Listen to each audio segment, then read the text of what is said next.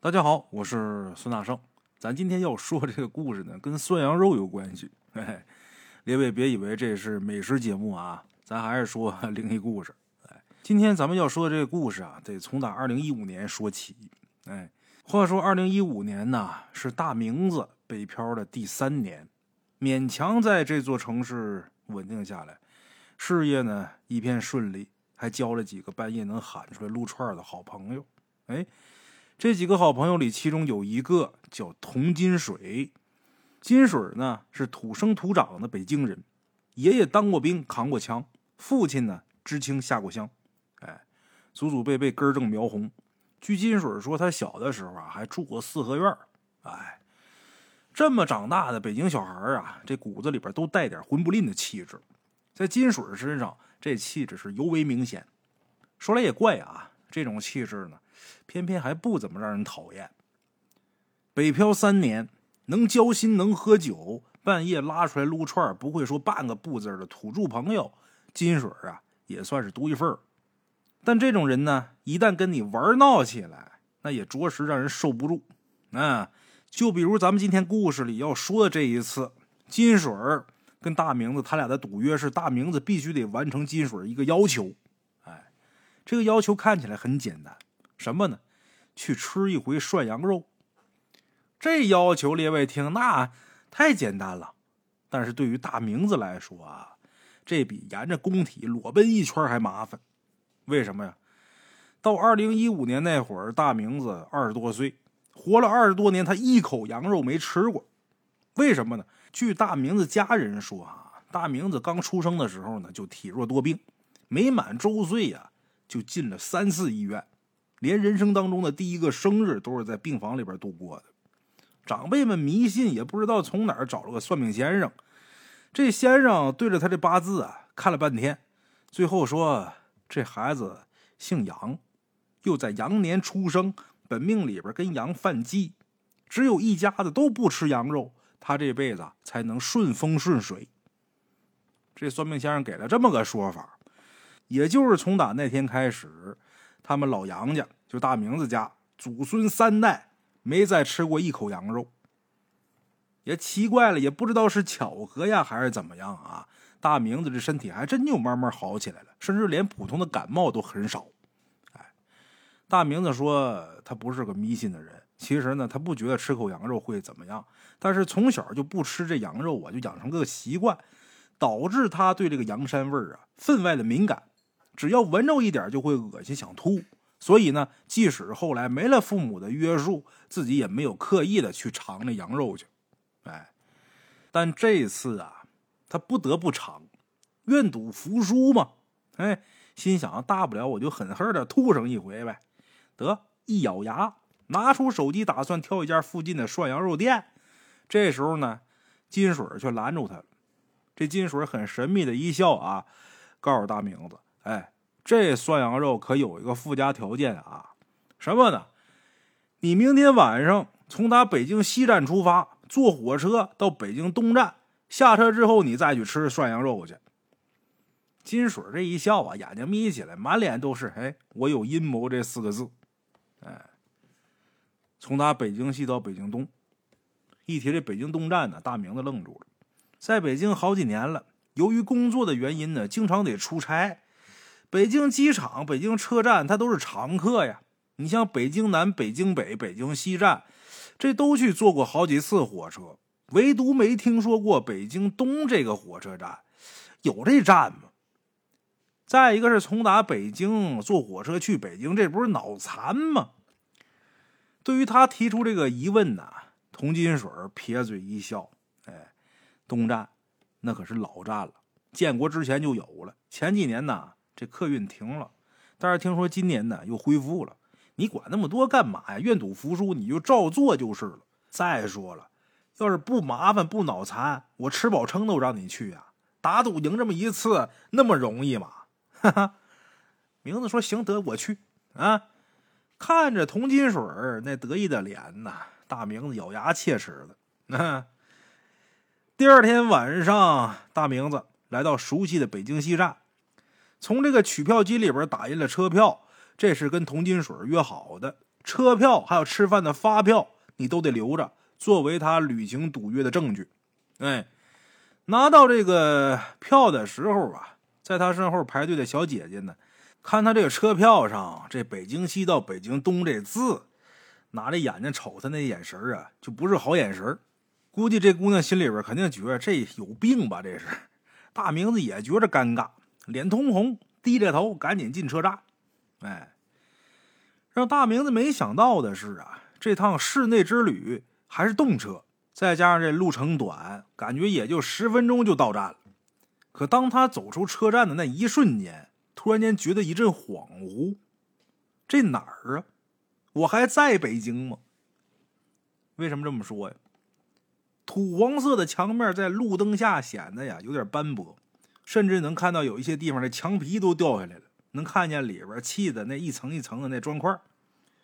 一小圈平房是格外的朴素，金色的“北京东站”这四个字啊，立在房顶上，倔强着反射着灯光。啊，这上面都不是灯牌如果不是一抬头看见远处 CBD 那灯光啊，大明子还真以为自己穿越到四十年前了。今天的北京市区怎么还有这样的地方？让大明子觉得一阵恍惚。三三两两的乘客在车站院子里边走动着，面目被阴霾笼罩着，看不清楚，连影子都跟夜色呀融为一体，分辨不出来。习惯了灯火通明的不夜城，突然面对如此浓重的夜色，大明子感到分外的别扭。这地方总给他一种感觉，似乎不属于这个时代。而是另外一个被遗忘的角落。匆匆走出车站，打开手机搜索附近的涮羊肉店，发现寥寥无几。最近呢，也在几公里开外。这附近呢，也不方便打车。看那样啊，心想我这一路得走过去吧。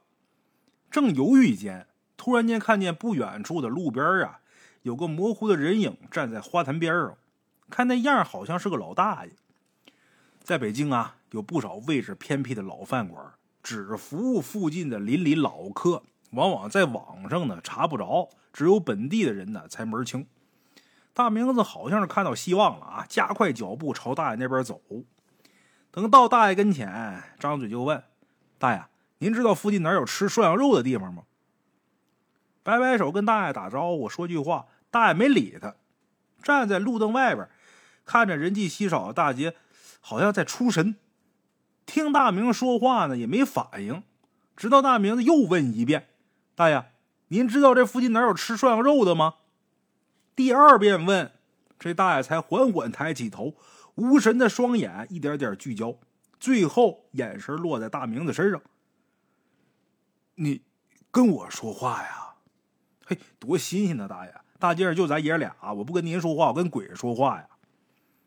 这时候，大爷脸上露出一种古怪的神色，好像有点兴奋，左右看了看，好像在找什么，但是随后又失望摇了摇头：“怎么一辆车都没有啊？”小伙子，你刚才问我什么呀？我问您呐，哪儿有卖涮羊肉的？我想去吃点儿。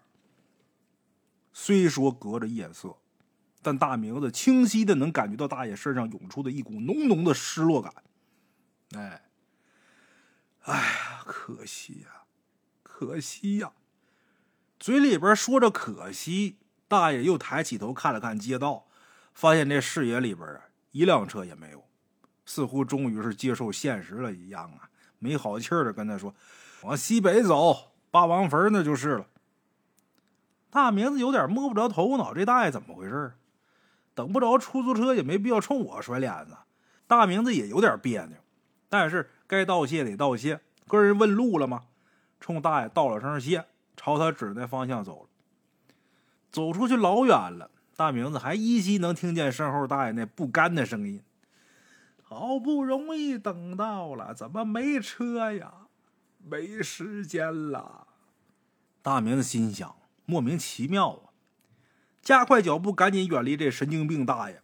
啊，走了一会儿呢。突然间闻到一股勾人的肉香，顺着这气味再走几步，就看见一家挂着灯笼的门脸儿，浓浓的香味传到大街上，让人忍不住朝店里边望了望。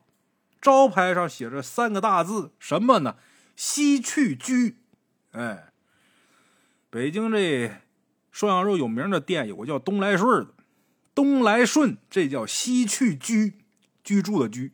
哎，一看这大名字乐了。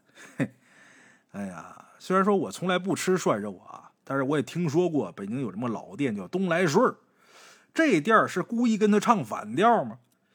但是什么西去这名字可不怎么吉利啊，透着那么几分驾鹤西去的意思。得了，我也不在乎这点口彩了啊！我赶紧吃吧，赶紧吃完把这赌约完成。推开门一步跨进店，哎，一进店里边，这喧闹声跟烟火气几乎是瞬间就涌过来，把大明子紧紧的给包围住，又猛地把他拽进，成为这喧闹的一部分。这不大的店里边啊。有不到二十张八仙桌，这时候熙熙攘攘坐满了人，每桌上一具炭火铜锅，正吃的热闹呢。大明子心想：好家伙，我说这大街上怎么一个人没有呢？原来全在这店里吃着呢。啊！没等他反应过来呢，穿着马褂的服务员已经迎到门口了。客人几位？啊，就我自己。服务员这时候略微颔首，回头高喊一声。生人一位，大明子一听这喊，这眉头皱起来了。生人怎么听着这么别扭啊？你们都这么喊客人吗？怎么来吃饭还有死人呐？话刚出口，服务员这动作呀，突然间一顿，整个人好像僵住了一样，眼神变得有点怪。这眼神直愣愣的，看的大明子心里边发毛，配合那依旧挂在嘴角的笑，显得有那么几分诡异。甚至就连不远处的另一个服务员都扭过头来看大明子，这让大明子更不安了。就在这时候，身边突然间传来一阵爽朗的笑声，哈哈哈哈应该叫生客才对呀！啊，一回生，二回熟嘛，小伙子，你第一次来，总不能是熟人吧？啊！随着这一声笑，服务员僵住的动作呀，又开始流畅起来了。弯腰做了个揖，好像什么都没发生过。大明子扭过头，门边桌子前面坐着个老头，穿着一身厚实的军大衣，看这岁数吧，六十来岁，但是身材魁梧，好像特别硬朗。冲大明子招招手，啊，来吧，小伙子，我呀天天在这吃涮肉，我头回见你，搭个伙吧，这顿我请，啊。大明子心想：“还有这种好事？”毫不犹豫坐下来。大爷，您举去。不过我呀，还有个不情之请。那个一会儿发票我能拿走吗？老头诧异的看了一眼大明子，露出很感兴趣那神色。嘿，小伙子，挺有意思。行，没问题。大明子嘿嘿一笑，跟服务员啊要了一份干净的碗筷。把注意力放到眼前这铜炉上了，烧红的木炭在铜胆里边散发着热量，把铜胆外边这火锅给煮开。葱段姜片在清水里边上下翻滚。哎，大明子一看这个挺有兴趣，伸出筷子蘸了蘸汤，把这筷子就放嘴里边一抿，白水呀！老头一摆手，嘿，清汤才能吃出羊肉的鲜味来呀！你第一次吃涮羊肉啊？大明点点头，是。不瞒您说，我这辈子一口羊肉没动过。老头一听乐了，哎呀，那你可真是白活了。嗯，不过你这运气好啊，最后还能了结这么个遗憾。大明子心想，怎么说的好像最后一顿饭一样啊？心里边这么想，但是没好意思说出口，在心里边嘟囔这么一句：“哎，羊肉还没上。”据说后厨啊得现切，等肉的这功夫，大明子跟老头有一搭没一搭的闲聊。哎，这老头呢姓方，祖祖辈辈北京人，在宣武区开了一个小卖部。老头说起这涮羊肉啊，那是头头是道啊，给大明子听的是一愣一愣的。正聊得兴起呢，服务员端上了一盘切好的肉片，红白相间，摆在这桌子上。方老头端起一盘羊肉，跟大明子说：“啊，这涮羊肉啊，讲究个一清二白。清指的是这锅清汤，白指的是这白瓷盘。现切的羊肉一片一片的在盘子上码上，必须得立盘不倒，而且这肉片下锅之后，盘子里边不能留一滴血水。说完之后，这方老爷子缓缓的把这盘子立起来，果然这羊肉啊都粘在这盘子上，没一片脱落的。之后，老爷子又用筷子把这羊肉下到锅里边，盘子上依旧是白亮如初，就跟没装过羊肉是一样的。哎，这么个一清二白，肉片在滚水里边一涮就熟。大明子刚要下筷子，方老头却突然间把他给拦住了。先别着急吃。西去居和别的店不一样，这里边还有一道特殊的规矩。方老爷子盯着大明子这脸，这脸色变得特别肃穆。小伙子。这羊肉是一清二白，那你呢？清白否？大明子心想什么意思啊？愣住了。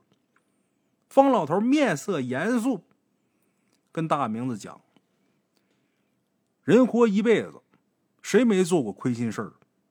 到头来总得有个说法吧？就像这涮羊肉，清清白白的下锅，涮不了几下，这一锅白水可就浑浊糊涂了。”大明子听了半天，听不明白呀，有点不耐烦了。大爷，您到底什么意思啊？方老头用筷子指了个方向，你仔细瞧。大明子顺着他的动作一看，眼前一刺，忍不住倒吸一口凉气。怎么的呢？隔壁一桌客人热热闹闹的吃着涮羊肉，好像呢也没什么不对劲儿的。但仔细观察，却能看出食客的表情没有半分尝到美食的喜悦，反而是每片羊肉入口都露出痛苦狰狞的表情，好像吃的不是羊肉，而是红烧的炭块一样。哎，因为离得近，大明子还隐隐的从打这肉香里边闻到了一股遮盖不住的血腥味儿。定睛一瞧，那食客脚下呢？聚了一滩鲜血，还在不停的滴答呢。大明子强忍住转身就跑的冲动，问方大爷：“方大爷，这怎么回事啊？”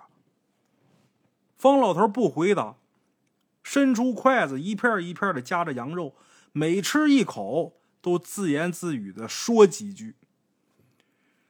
七岁，用弹弓打下树上的鸟窝。摔死雏鸟三只。十一岁，扎破自行车胎，导致车主摔跤骨折。二十三岁，参加批斗大会。三十四岁，偷窃工厂钢材。五十二岁，撞伤路人逃逸。就这么一段一段往下讲，一边吃，一边嘟囔。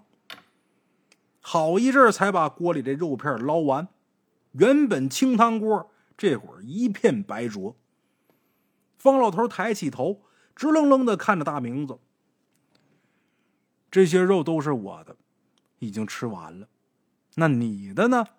你这一辈子够清白吗？涌进鼻腔里的这血腥味越来越浓，早就不止隔壁那桌传来的那点了。大明子猛然想到一个可能，颤抖着弯下腰，看向桌底，对方方老头藏在桌子下面那左臂上，早已经鲜血淋漓，血肉消失了一大半，甚至能看见森白的臂骨。小伙子，这些肉啊，是我的。想到刚才方老头说的那句话。大明子不敢置信的看着这老头这锅里边涮的到底是什么呀？方老头叹了一口气：“唉，是罪孽。投胎前总得清清白白的涮干净再走，不是吗？”投胎！大明子吓得一下站起来，甚至把身后那椅子都给带翻在地，环顾四周。原先其乐融融的西去居早已换了一副模样，浓郁的血腥味极为刺鼻，盖过了本来的肉香。满座的食客一个个面露痛苦的表情，身上满是大大小小的伤口，一股一股鲜血顺着他们的身体躺在地面上，汇成一股一股的溪流，浅浅的在地面上积了一层，把大明子的鞋底儿都给浸湿了。最严重的一个食客已经瘫倒在桌前不能动了，浑身上下已经没剩多少血肉了，大半副骨架已经露出来了。但他还是依旧伸出挂着肉丝的指骨，从锅里边一把一把的捞肉片往嘴里边塞。但是这肉片刚咽下去，就会从打裸露的腔骨那地方露出来。方老头说：“呀，别看了，没满三千刀之前，他不会停的。罪大恶极呀，怪得了谁呢？”大明子一看这个。这西去居做的哪是涮肉啊？分明是对人的凌迟酷刑啊！几个服务员不知道从哪儿出现，隐隐的围住了大明子。一个穿白褂子的厨师持刀走过来，盯着大明子上下打量，好像在找下刀的方位。小伙子，轮到你了。大明子心想：今天就是我的死期了吗？这时候开始害怕，开始后悔，后悔跟铜金水打这赌，心里边一片绝望。厨师走到他身前，高高举起了尖刀，刚要割下去，突然间卡在那儿了，半天没动作。这厨师啊，面露纠结的神色，几次挥刀要割，但是却总在最后关头停下来，这脸色变幻不停，终于一摆手。我找不着下刀的地方。方老头诧异的问：“这厨师，怎么可能啊？难道他没有罪孽吗？还能是圣人不成吗？”大明子苦笑一声，自己干的那些事儿，自己还能不清楚吗？你要说大奸大恶呢，啊，我倒是不敢。但是亏心的事还是干过几件呢，怎么可能没罪孽呢？这时候，厨师沉吟片刻，嗯。除了圣人，还有一种可能。方老头说：“你说他阳寿未尽，那他怎么进的咱这西去居呢？”方老头这时候突然间问大明子：“你说你从来没吃过羊肉，为什么呀？”大明子看见眼前这帮不知道是人是鬼的东西，突然间变得好交流了，心里边又燃起希望了。赶紧把算命先生那一套说出来了。方老头听完之后，又问大明子：“今年是哪一年？你又是哪年出生的呀？”“我九一年出生的呀，今年是二零一五年呢。”“本命年他是羊，是羊啊！”大伙儿突然间变了脸色，用一种羡慕又惊喜的目光看着大明子。一只羊走进涮羊肉店，几乎是不可能活着走出去的。但是偏偏西去居挂着羊头卖的，却从来不是羊肉。方老头这时候突然间亢奋的扑过来，顾不得自己满手的伤口和鲜血，紧紧的拽着大明子衣袖：“小伙子，帮我个忙，告诉我儿子，钱都藏在书房地板里了。”就这时候还没说完呢，几个服务员走过来，把激动的方老头远远的给拉开了。其中一个人。对大明子做了一个请的手势。快走吧，离开这儿，这不是你该来的地方。大明子还在犹豫，那人朝店里边努了努嘴大明子顺着看过去之后啊，满店的食客都用兴奋的目光看着他，一副蠢蠢欲动的神色，跟方老头一样。大明子打了个寒战，推开大门走出去了。走出去的一瞬间。外界的寒风席卷了大明子的身体，大明子抱着胳膊瑟瑟发抖，突然眼前一花，肩上被人轻轻拍了拍。小伙子，看你都冻得不行了，进来暖和暖和吧。大明子一愣，回过神看向四周，哪还有什么涮羊肉店呢？他这会儿还在北京东站门口呢，身后是简陋的小卖部，店主正半开着门等他进去呢。这北京东站呢？颇为老旧，周围没有什么超市和便利店，这间充满着时代特色的小卖部是唯一的补给点大明子谢过店主的好意，走进门内，暖气一下把自己给包围住了，把寒意给驱散一空。为表感谢，大明子买了一包烟和一桶泡面，借用店里的热水把面给泡开，站在柜台前呢，开始吃这泡面。这暖暖的面汤下肚，大明好像又活过来了，脑子里边呢思考着刚才的那一幕一幕，心里边不明白，刚才我是幻觉吗？还是我做了一个逼真的噩梦啊？这怎么回事？我没睡觉啊，有点模糊不清。这时候店主啊笑呵呵的跟他闲聊：“你别看我这店简陋啊，但是要不是有我这店在这儿啊，来往这些乘客呀。”连口泡面都吃不上，哎！大明子这会儿啊，心里一动，就问他说：“您在这儿开多长时间了？”“哎呦，得有二三十年了吧。以前这地方啊叫东郊火车站，啊，后改的叫北京东站。哎，对了，你从哪儿来的呀？”大明子尴尬一笑，把车票掏出来给这店主看。店主看完呢，先是一愣：“ 您还真是有兴致。”大明子心想。这店主是不是心里边真正想说的是你吃饱了撑的吧？是吧？大明子苦笑，随后装作不经意的就问这店主：“您听说过西去居吗？”店主这表情啊，似乎一变，但一闪而逝，又像是大明子的错觉。没听过，西去居这听着像棺材铺啊，那您可得去马驹桥找了。大明子心想：算了，估计啊。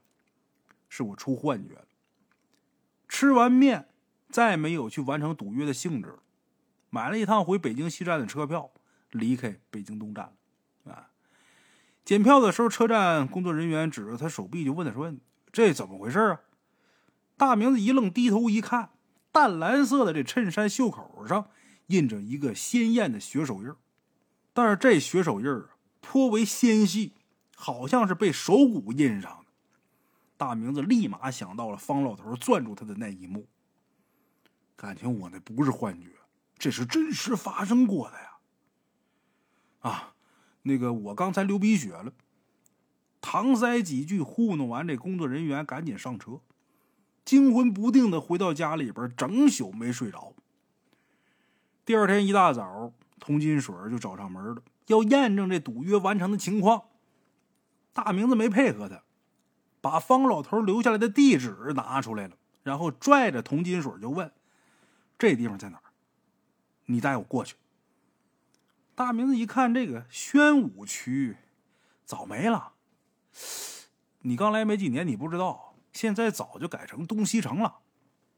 但是面对大明子一再要求，童金水还是带着他找到了西城区的一处杂货铺。啊，就这儿。你那地址写的就是。大明子一言不发走进去，在杂货铺啊买了包烟。店主是一个四十多岁的男的，眉宇间有一股苦涩，好像不太如意。假意跟他聊了一会儿之后，大明子就问他：“您贵姓啊？”“啊，我姓方。”“怎么了？”得到想要的答案，大明子犹豫片刻，留下一句话，转身就走。有空的话呀，检查一下书房地板吧。看完大明子这一举一动，童金水有点摸不着头脑。你发什么神经啊？大明子深吸一口气，老童，我跟你讲件事儿。跟童金水讲了这件事儿，听完大明子说的一切，童金水沉默片刻，缓缓道来：“想不到，居然是真的呀！我以为就是传说而已呢。”大明子一愣，随即就反应过来了。童金水知道些什么呀？大明子一把就把他的衣服给拽住了。你故意的！我昨天差点就死了，你知道吗？大明子发火了。面对他的怒火，童金水连连解释：“我哪知道那么危险呢？我还觉得这就跟你让我去鬼屋住一晚上是一样的呢。去年我打赌输了，你不是让我去公墓露营来着吗？那怎么我说这就不行啊？”大明子苦笑，公墓里边什么都没有，可是西去居是真有鬼呀！但是这会儿大明子的火气呀也消了大半了，让这个金水把他知道的一切都说出来。起先金水不愿意说，大明子后来逼他。童金水面露回忆神色，跟大明子说：“你知道，我爷爷是个老兵。童金水的爷爷年轻的时候啊，跟着部队四处打仗，虽然侥幸混了个全乎人，但是也落下不少暗伤。年纪大了之后呢，全都成了要命的事五年前呢，老人家终于是扛不住了，躺在病床上。生命里边最后的几个月里呀，就念叨两件事：第一呢，就是说自己对不起以前的战友；第二呢，就说要吃一顿涮羊肉，说羊肉大补啊。但是老爷子这时候这身子骨啊，童家人不敢让他碰这羊肉，虚不受补，吃出问题怎么办？这事儿就一直敷衍着。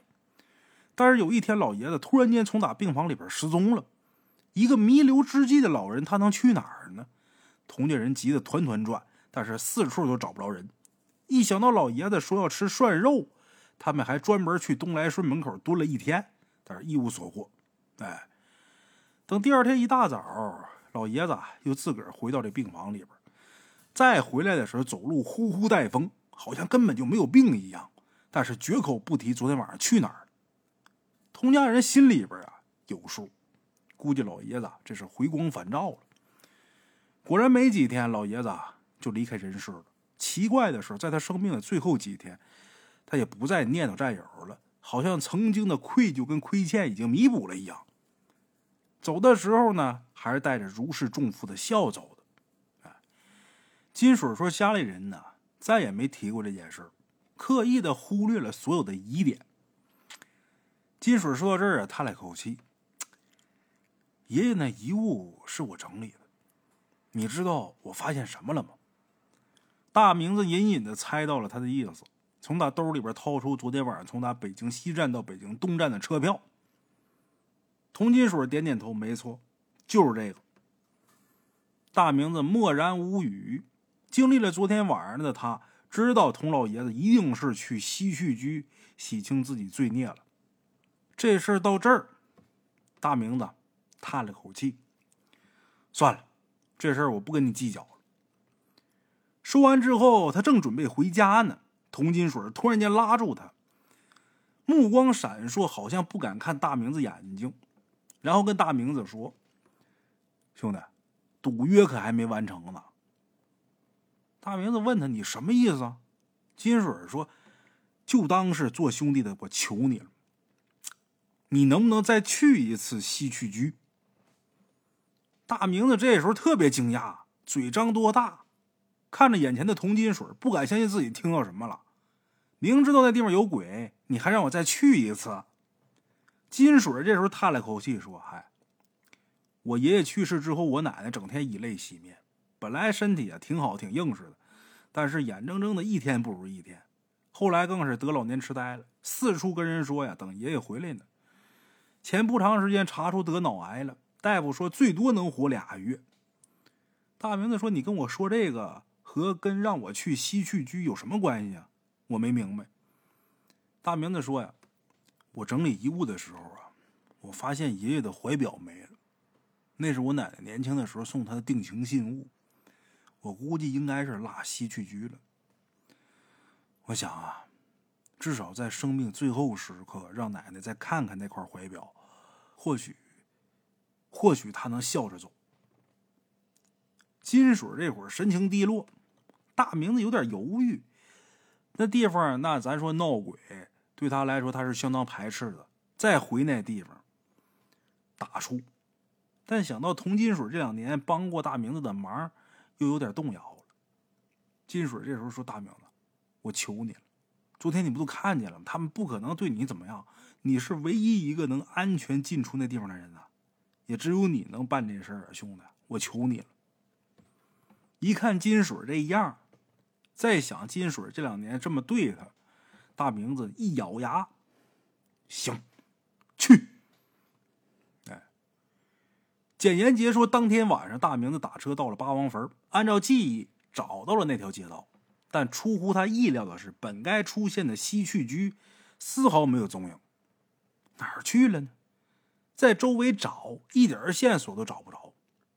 慢慢的扩大范围，在一条熟悉的路边看到了一个火盆，几个穿着白衣服的人呢围着火盆，不停的往火盆里边塞着什么。仔细一看呢，一把一把的塞纸元宝呢。这怎么回事啊？大明子凑过去问。为首的这男的看了他一眼，说：“嗨，我们祭奠父亲呢。三年前呢，在这儿出车祸了。”他看着眼前这一幕，突然间想到昨天夜里边他看到的那老人。大明子打了个寒战，看看四周那花坛，迅速离开这地方。回去的路上，大明子不停的想：为什么找西去居找不着了呢？昨天明明就在这看见的呀。难道说，必须先坐上从他北京西到北京东的那列车才行吗？一看夜色还早，大明子决定啊，试试。哎，再次走出北京东站的时候，大明子恍惚间有一种熟悉的感觉，好像跟这片夜色格格不入。这种玻璃感，没错，我回来了。按下心中激动，朝西去居那方向走。路过街角的时候，远远的就看见了那燃烧的火盆。这几个烧纸的还没走，正想着呢，大明子的眼前呢突然一凝，怎么的呢？他看见花坛那边藏在阴影里的那老人了。是他，大明子又能看见了。老人远远的看着祭奠自己的亲人，好像在想着什么事儿，嘴里边喃喃自语。随着大明子走近，隐约还能听清一点，听这老爷子自己在那嘟囔：“三年了，来不及了，我只能 对不起。”就在大明子迷惑的时候，老人脸上突然间扬起了兴奋的神色，太熟悉了，这表情昨天大明子看见过呀。没等大明子反应过来呢，老人突然间一个箭步从打阴影里边窜出来，走到正烧火的那男的身后，猛地一推，这男的一个踉跄，跌跌撞撞的走到路中间，茫然的回头看，随后瞪大眼睛，死死的盯着老头那方向。他看见了，他看见这老头了。大明子心想：为什么他也能看见呢？就在大明子疑惑的时候，突然间。响起了尖锐的鸣笛声，一辆高速行驶的货车飞驰而来，司机满脸恐怖的拼命的踩着刹车，最终还是狠狠的把那男的给撞倒了。这男的整个被撞飞出去好远，鲜血淋漓，趴在地上一动不动。这时候再看那老人，脸上露出几分哀愁，但下一秒就被狂喜掩盖了。就见他咧着嘴，开心的大笑着。缓缓的消失在夜色里。下一秒，花坛阴影里边走出一个迷茫的身影，就是刚才烧纸的那男的。他看着远处自己的尸体，愣在那儿。大明子不寒而栗。如果昨天不是我要去西去居，正好又没有车经过的话，或许。今天站在花坛边上的，那就是我。对，叹了口气，假装没看见那男的，迅速离开这地方。离开这地方之后，按照记忆去找，大明子又看见西去居了。店里依旧喧闹，食客们热闹如故。但随着大明子推门而入，几乎所有人的动作都瞬间停止。这些人仿佛被按下暂停键一样，变成了一尊一尊雕像，硬生生的扭过头来，不约而同的凝视着大明子。紧接着，这些服务员们围过来，厨师看着大明子，叹了口气：“你怎么又来了？”大明子勉强挤出一个笑容：“各位，我来这儿想找个东西。”厨师问他。什么东西啊？啊，一块怀表，是童老头留下的，他老伴一直惦记着，所以我想把这块表带回去。厨师这脸上啊，露出了古怪的神色，盯着大明子一言不发。大明子被他看的呀，心里边发毛。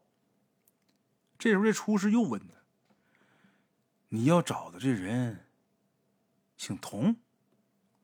大明子点点头。厨师这时候笑了，从怀里边缓缓的扯出一条链子，链子的底部系着一块褪色的怀表。我老伴儿早就死了，比我还早好几年呢。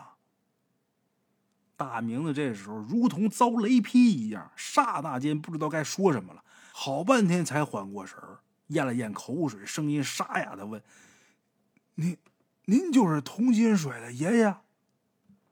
厨师这时候恍然大悟：“啊，原来是他让你来的呀！我们童家历代都是粗人呐，想不到终于出了个头脑伶俐的。”大明子这时候心里边涌起一股不祥的预感，仿佛落到了冰水当中一般，但还是抱着最后一丝希望，强笑：“ 您不算粗人，金水说您年轻的时候是有名的智将啊。智将，嗨，我就是个厨子，骗了一辈子的羊肉，就连死了还得干这老本行。”你就算是往上数，我们佟家在镶黄旗那会儿，也不过就是个管凌迟大刑的刽子手罢了。大明子终于绷不住了，就问他：“金水在骗我吗？他想干嘛呀？”这时候，身后一个服务员突然间叹了口气：“傻小子，离开西去居的机会只有一次，你不应该再回来啊。”在大明子惊恐的目光当中，厨师提着刀一步一步走到他身前，缓缓的举起刀，一点的一点靠近大明子，然后这厨师把这刀递给了大明子。什么意思啊？大明子下意识的接过刀，有点不知所措。这厨师这时候满脸兴奋，很麻利的脱下身上这白大褂，叠好之后放在桌子上。哎呀，我还以为要再等几十年呢，等到金水快死的时候，他才会第二次来这儿啊！没想到啊，他还有这种办法，嘿，果然是我孝顺的好孙子。大明子一听这个金水第二次，难道童金水来过这儿？这时候，大明子突然间想到他跟童金水第一次见面的场景。你好。我叫童金水，北京土著啊！哟，你也九一年的，缘分呢？咱俩同岁呀！走，下班一起撸个串去。大明子还在回忆，厨师却已经走到了门口，冲大明子挥了挥手。哎呀，这厨子以后就不用我们童家人来当了。小伙子，加油啊！随着这厨师一步踏出，本来年轻的脸庞啊，瞬间苍老，几步就变成了一个老人。但是他这脚步啊，却分外轻快，哼着小曲儿越走越远。而西去居其他的服务员呢，则是充满羡慕的盯着这厨师远去的背影。大明子突然间意识到了什么，恐惧一下袭来。一把把手里的刀扔掉，快步的朝门口冲。可意外的是，这些服务员们呢，并没有阻拦他，而是对他投过来怜悯的眼神。大明子往出跑，穿门的那一刹那，眼前突然间一花，回过神来，他已经再次站在店里，手里拿着那把刀，身上也换成了白褂子。接受不了，这不可能啊！又一次朝门口冲过去，一次又一次，他自己都不知道自己穿过多少次这大门了，但是每次都会回到西去居的店里，终于是精疲力竭的瘫倒在地。这时候有一个服务员过来，冷冷的看着他：“闹够了，那该干活了，客人们都等着呢。”这时候，一个颤颤巍巍的老头走到他跟前，缓缓的伸出了自己的胳膊。大明子举起刀，看着刀身上反射出来自己的脸，该片肉了。那到大明子下刀那一刹那，突然间惊醒。这所有的一切，都是他在二零一五年的时候做的一场梦。南柯一梦，醒来之后，心里边五味杂陈。坐起来喝了一口水，在那儿愣了得有将近一个小时。手机响，电话那头，童金水。金水在电话里边跟大明子说：“咱俩打个赌啊，我要是赢了，你去吃一顿涮羊肉吧。”